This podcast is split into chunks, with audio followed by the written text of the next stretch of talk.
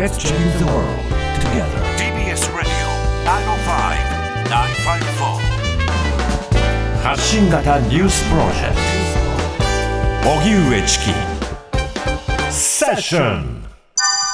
日経平均株価史上最高値に迫る。今日の東京株式市場で日経平均株価は午前9時の取引開始直後から大幅に値上がりしました上げ幅は一時700円を超えて3万8800円台となり2営業日連続でバブル後の最高値を更新。1989年につけた終値ベースの市場最高値3万8915円まであと50円まで迫りました。前日に発表されたアメリカの小売売上高が市場予想を下回ったことで景気減速が意識されて長期金利が低下しニューヨーク株式市場で株価指数が最高値を更新この流れを引き継ぎ東京市場でもほぼ全面高の展開となりました。ただその後は相場の過熱感への警戒から値下がりし終値は昨日より329円高い3万8487円で取引を終えました。トラックドライバーの賃金来年度に10%前後引き上げ目指す。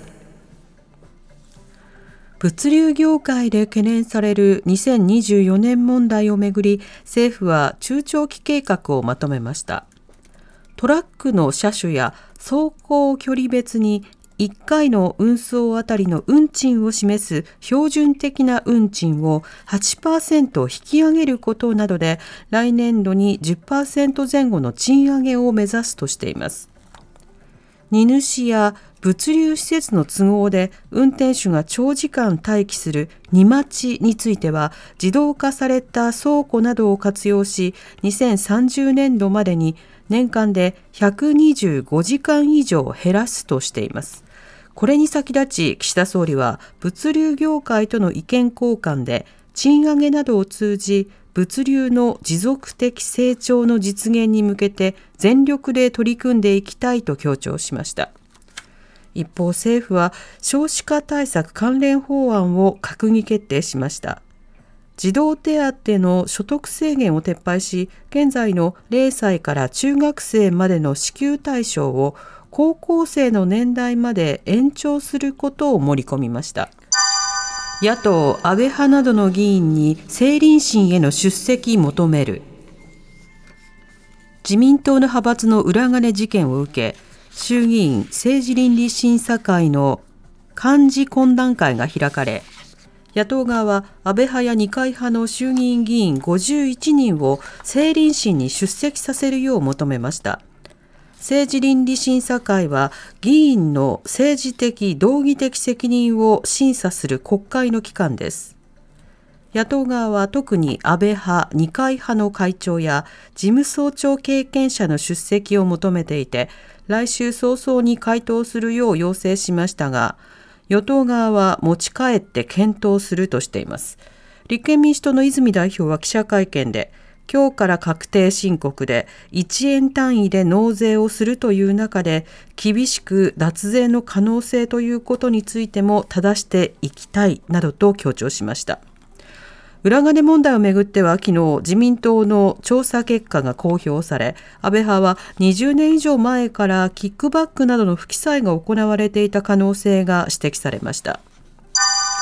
森山大臣旧統一教会から揺さぶりか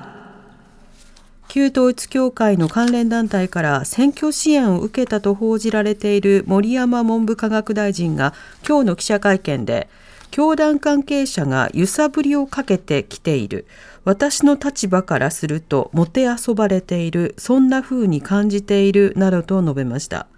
また森山文科大臣は教団関係者に選挙支援をお願いしたつもりは一切ないとした上で教団に忖度しているなどの懸念には全く当たらないような行動をしているとも述べました。森山文科大臣をめぐっては旧統一教会の関連団体との関係について朝日新聞が先行して報道その後関係者の選挙支援をしたなどとの証言が明らかになり国会でも教団との関係を追及されていました。